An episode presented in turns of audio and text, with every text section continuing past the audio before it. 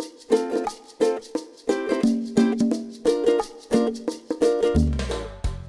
ーフチャンネル波町ラジオ、えー皆さんこんにちは、トムです、えー今日も波町中のようなたわいもないトークで盛り上がっていきたいと思いますので、えー皆さん海に向かう車の中なんかで、えー聞いてもらえると嬉しいです、えー今日のお相手はサルさんとトッキーさんです。よろしくお願いします。はい、えーよろしくお願いします。えーとですね、今回の放送は、ちょっとこう新しい試み、試みなんですけども、いつもとは、いつもはね、僕ともう一人の二人でトークをしているんですけど、これは三人でね、一つのテーマについて座談会形式でこう語り合ってみようかなっていうふうに思ってます。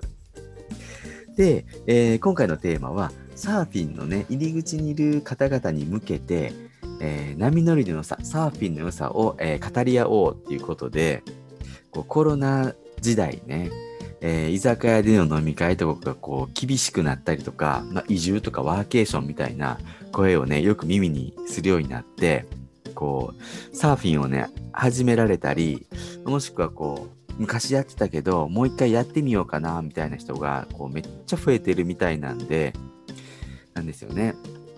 で、サルさんの弟さんが、あの、まあ、某スポーツ用品店の、えーに勤められてるっていうことなんですけども、サーフボードの売れ行きって最近どうなんですか？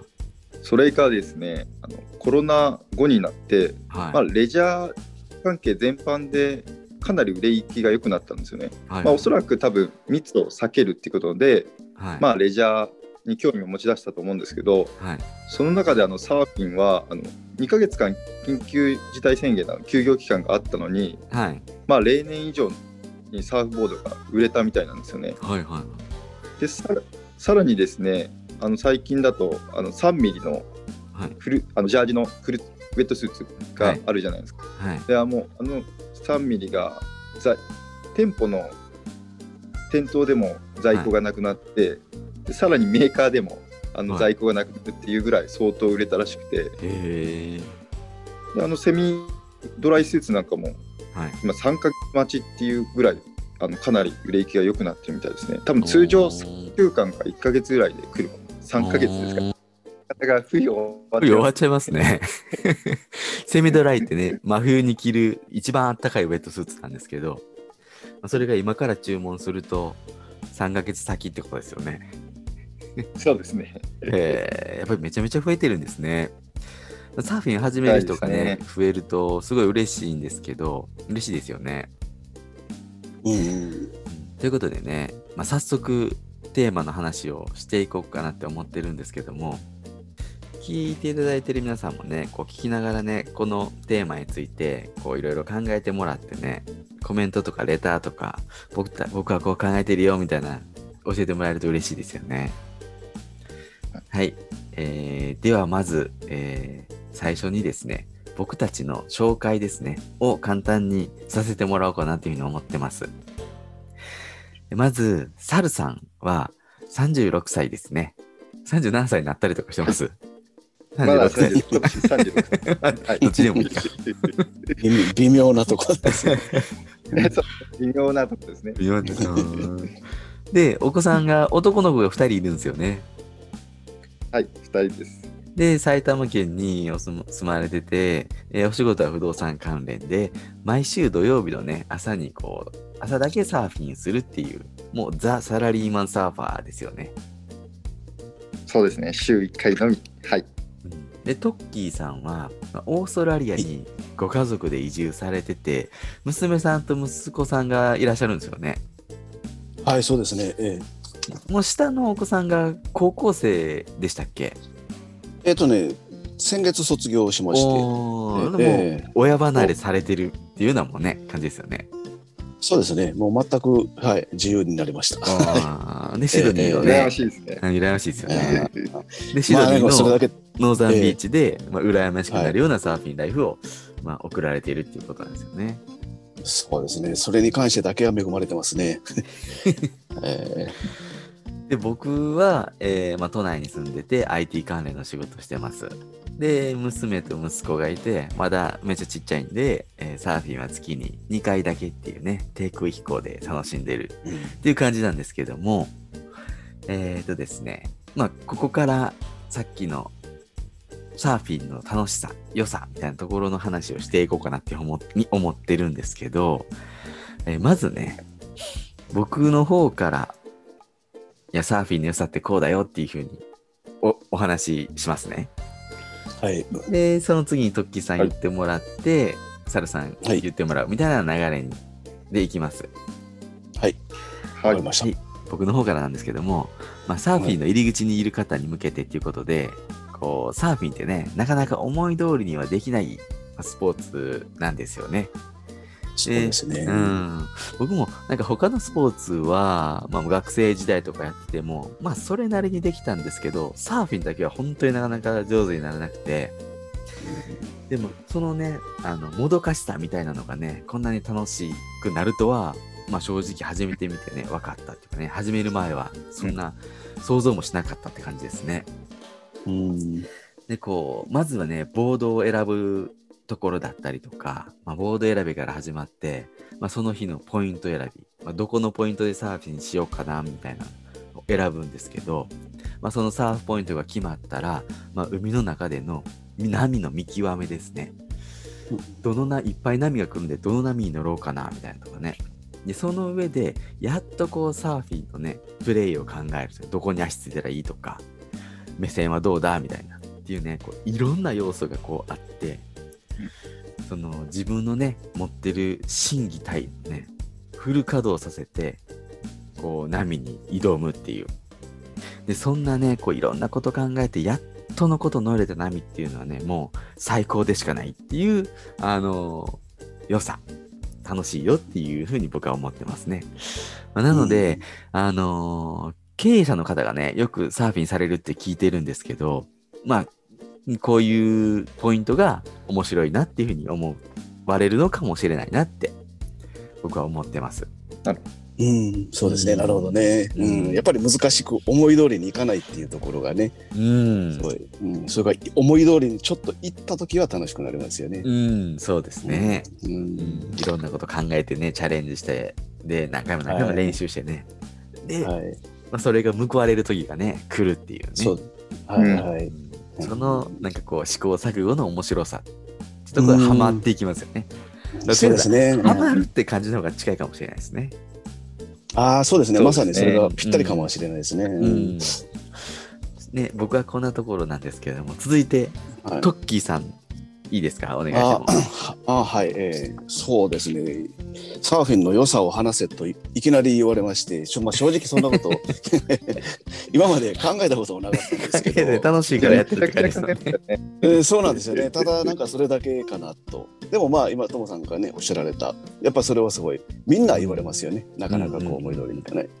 まあそれもやっぱり一つありまして、あとはやっぱりこう気持ちよさですかね。一一つあえてうん一つだけ言えというのなら、うんうんまあ、気持ちよさその、まあ、スリルっていう気持ちよさとあのあとはやっぱこの海にいるっていう気持ちよさ、うん。まあ、いろんな気持ちよさがこうサーフィンでこう凝縮されてるような、まあ、そんな気がしますね。うん。でもあとねこれは初心者の方から上級者の方まで、まあ、皆さん本当よく聞くんですけどうん。初めて波に押された時あの滑り出した時の感覚がうん。もう忘れられないともうそこからもうんうハマってしまった、うんうん。そういう人はすごい多いんですよ。それも初心者からエキスパートまでもうすごい共通して皆さん言われるんですよね。うんうんうんまあ、僕もやっぱりそれすごい覚えてるんですよ。うん。でもこれをね覚えてますね。うん、ね覚えてますようんね。うん。これをこう言葉で表現するのって難しいじゃないですか。難しいですね。うん だからまあぜひ皆さんねこれから始めようと思われる方はぜひやってみてください。そうするとねね。こうんうんうね皆さんがやってるっていうのがすごいよくわかると思うんですよ波に押された感覚っていうのはこれか、みたいなのね。そうなんですよね。で波に乗るってこう日常抵抗は絶対ありえないじゃない確かにですか。。うん。まあ、うんある意味それはねサーファーでしかこう分からない感うんうんう覚んと思うんですよね。うん。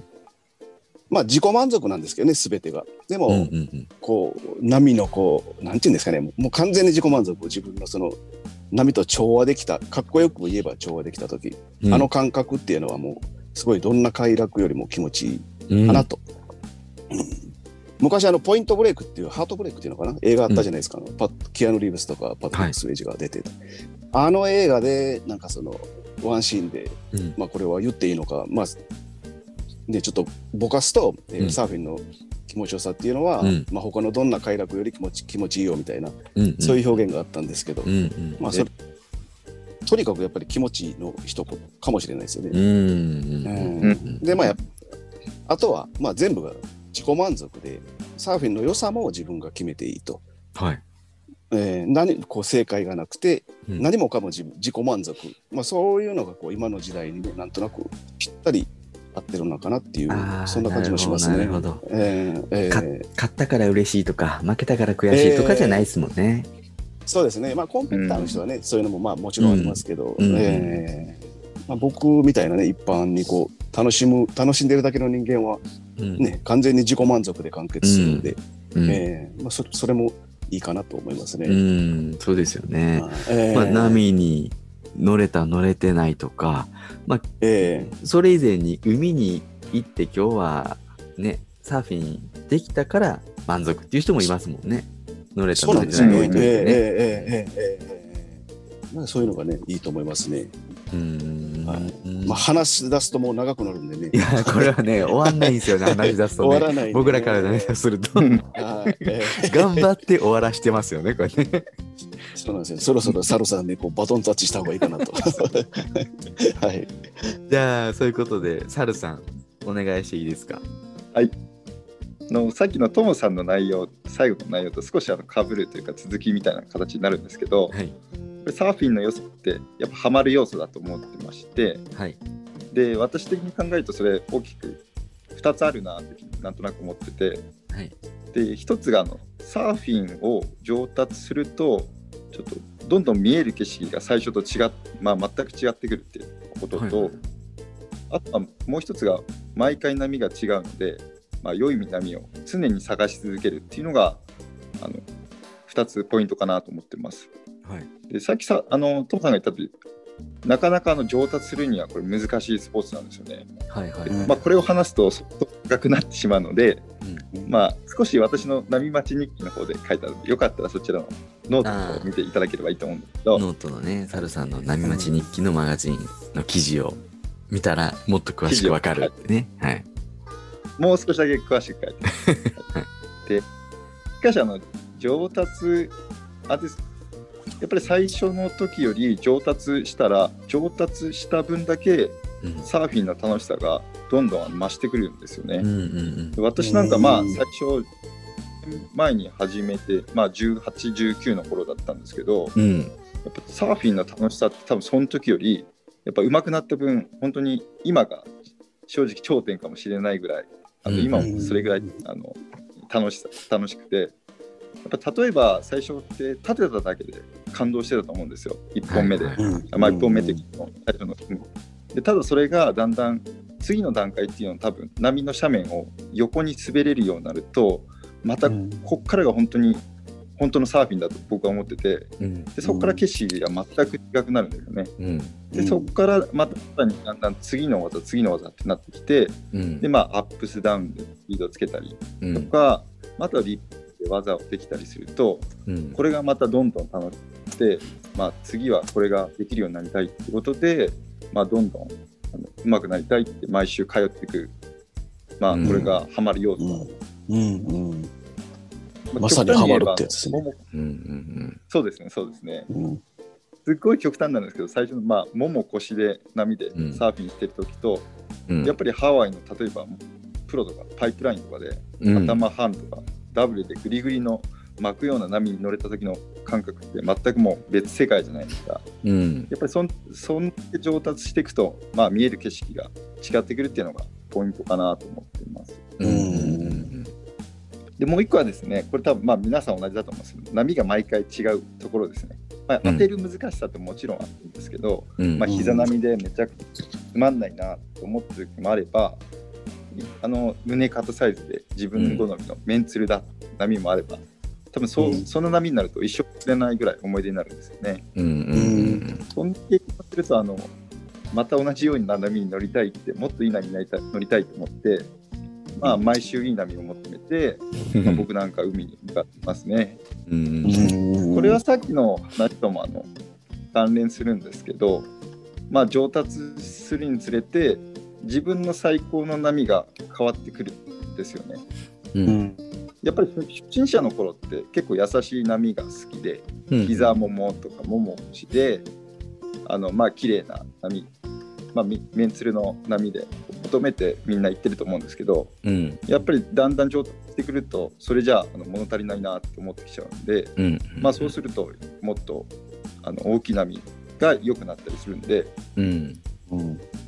これもだんだんやっぱりちょっと変わっ上達するにつれて自分の求める波っていうのも変わってくるんですよね。うん。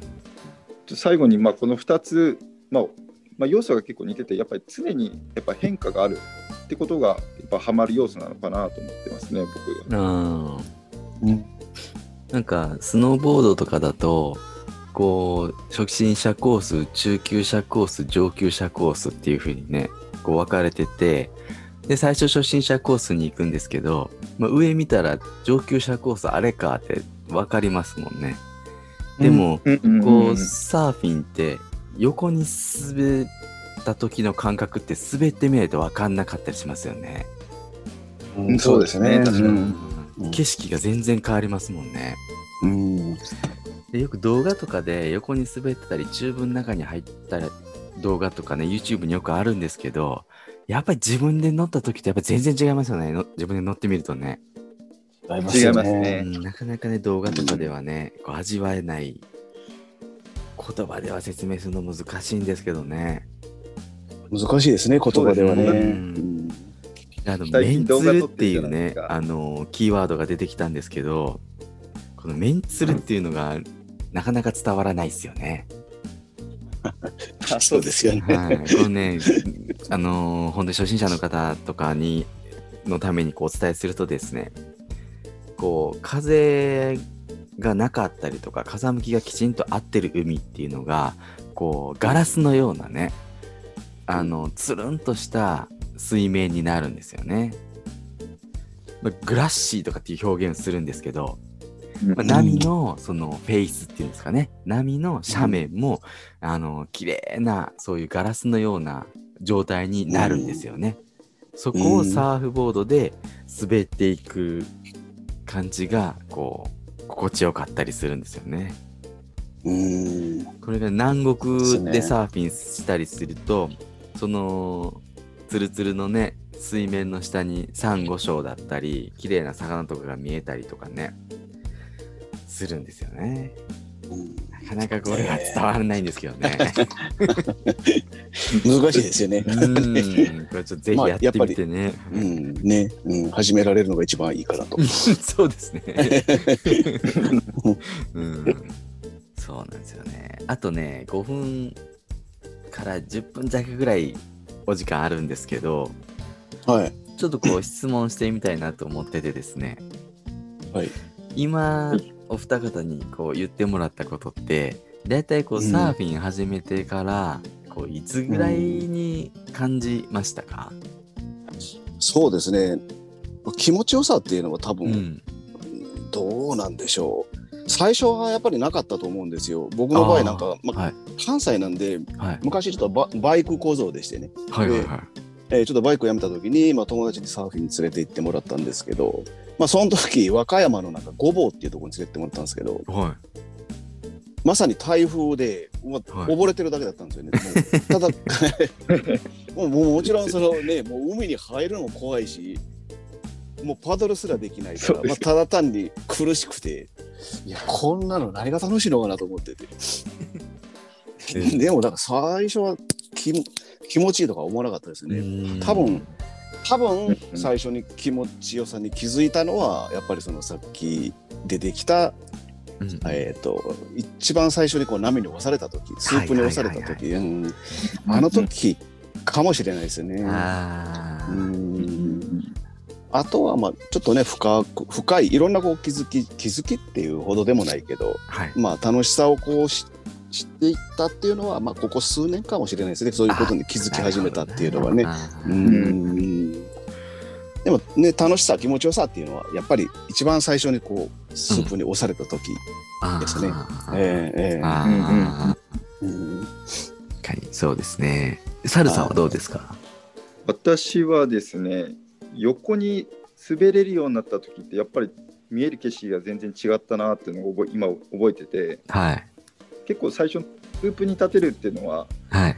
結構すんなり最初できたんですよ。はいはいはいはいやっ。ぱりそれから横に行けるようになったら景色違うなと思っててはい。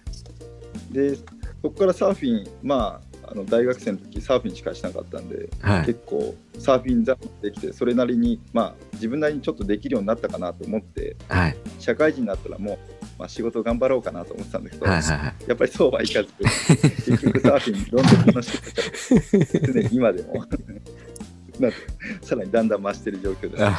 まあ一番あの感じたのが横に行けた時が一番の僕はポイントだと思うんでそこはあ皆さん最初はねさっきトッキーさんが言った通りあ。はい。やっぱり波の状況で頭サイズに最初入られてつまんないしかないと思うんですけど、やっうん。うん。うんぱり最初のポイントはエレビアではかなりちょっと重要だと思うんですけど、うんうん。まあ、ちょっとずつクリアしてまずは横になれ、なれいけるようになるまで頑張ってもらえれば絶対ハマるスポーツだと私は思ってますね。うん。うん。うん。うん。そういう意味で始め方は重要なんかもしれないですよね。いや重要ですね絶対。うね。ん。ねなかなかねこう性格的に僕らその台風の波で最初こうわちゃわちゃしててもこうなんとかそれを耐えてサーフィン続けられたかもしれないんですけどそこでやめる人は、まあ、絶対たくさんいますよね。いやいると思いますね。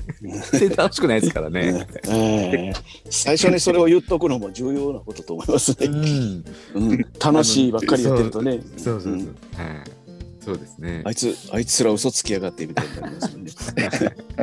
そうですね。そのね、苦しい状況みたいなのもあるから、ポイント選びがこう、にはまはまるっていう、うんはまる要素っていうんですかね、だったりもしますうし、んうんこのいい波に出会った時の喜びなんかもありますよね。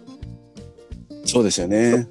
うんうんサルさんがね、毎週波情報を言ってくれてるんですけど、あのね、もうどこの海行ったってサーフィンできるんでしょってわけじゃないんですよね。そうですんもう隣のポイントに行けば、本当に数キロしか離れてない、隣に行ったら状況全然違かったりするんですよね。うん。全然違うね。やっぱりね、うん。その地形で形波の形って変わっちゃうんで、うん、そこでサーフィンできなかったりしますもんね。うんうん、じゃあ逆にその隣のいい状況のポイントにたくさん人が集まって今度混雑しててできないとかね、いろいろあるんですよね。いやあるあるですね。でねそういうのをねみんなでこう「いや今日俺の行ったポイント良かったよ」とか「ダメだったな」っていうのも言い合うっていうのも楽しさもありますよね。そうですよね、うん。やっぱり友達とね、そういうこう話題を共有するっていう、そういうのもまた楽しみの一つかもしれないですよね。うんうんうん、帰りのね車の中友達とねどうだったとかああだったとか喋ってね。ええええええうん大体人が見てる時ってこける時しか見られてないんですけどね。そうですよね。俺のあのライディング見てたかみたいな 言っても、そうそうそうどれだよってなるんですよね。なそうなんですよね。ああのこけてたやつみたいな。うん最初はこけまくりますけどね。それはそれ今でもこで楽しい。けますけどね。まあ今でもこけますね。こけますそれはそれでもまあ。こけても痛くないっていうのがまたサーフィンの良さですね。そうですね。うんうんなんかスノボーとかスケボーもまあうん私やってたんですけど、はいはいはい。やっぱり痛いじゃないですかスノーボーとか逆っていうとまあちょっと難しいんですけどいきなし後ろに頭から倒倒れるとかスケボーも、うんあのねススケートボードを打つとかやっぱり痛いんですけど、うんうんうんサーフィンはただ倒れる海に行くだけなんでそれはですね。うん確率的には痛い部分は痛い場面もあるんですけど少ないかな。ううんんそうですよね。むしろね、海にダイブするんで気持ちよかったりもするかもしれないですね。思いっきり変な飛び方したりしますねふざけて。波に揉まれてね。台風の波とかになるとしんどいですけどね。あー怖いですよね。そうです怖いでね。す。はい。でもその怖さをね、恐怖心を乗り越えて乗れた一本みたいなのはもう最高ですよね。そうですよね。ああいう時ってあまり数、数はね、乗れないですけど、やっぱりその一本がすごい気持ちよかったりしますよね。うん、そうですよね。今までね、こう、乗ったことのないサイズの波が来て、チャレンジして、うんで、それにね、うん乗れた時っていうのはね、いいですよね。いいですね。うん。ね、そろそろね、お時間もあれなんで、終わろうかなと思ってるんですけども、サーフィンのさんどうですかね？伝わ伝わりましたかね？なかなかね。そううん。もうだからこのねこのネタでこうねどこかにこう集まってこう飲み会をやるとかね、まあそれぐらいしてもいいいや、そうですよね。です。けどね。本当にね、ビールをね、えー。飲みながらね、喋りたいんですけどね。ね今ね、朝の5時なんでね、えうん。ビール飲むわけにはいかないですよね。そうですよね、うんうんぜひでもねまたそういううん。企画とかもねやられたら面白いかと思いますよね。ね、うん。うん。うん。ね今日はこう僕らのお話聞いて、サーフィン面白そうだなって思ってくれたらね、すごい嬉しいなっていうふうに思います。で、またね、ね。あのー今日、トッキーさんとサルさんにお話しししてもらったんですけど、他にも一緒にやってる仲間が、ラジオを一緒にやってる仲間がいるんで、そっちの回も同じテーマでね、やろうかなと思ってるんで、うんそれもね、聞いてもらえたら嬉しいと思います。はい。はいはい、じゃあそろそろね、お時間ですので、今日はこの辺で終わりにしようと思います。えー今日のトークは、えーノートの記事にまとめて、まとめますので、えー興味のある方はノートの方もチェックしてみてください。えーそれでは、えー今日もサーフソウルバンドのパナイさんのキンキン聞きながらお別れです。えーそれでは皆さんのところにいい波が来ますように、えー失礼します。はい失礼します。ありがとうございます。静かに暮らそう君がそう言うから引っ越した車で。少し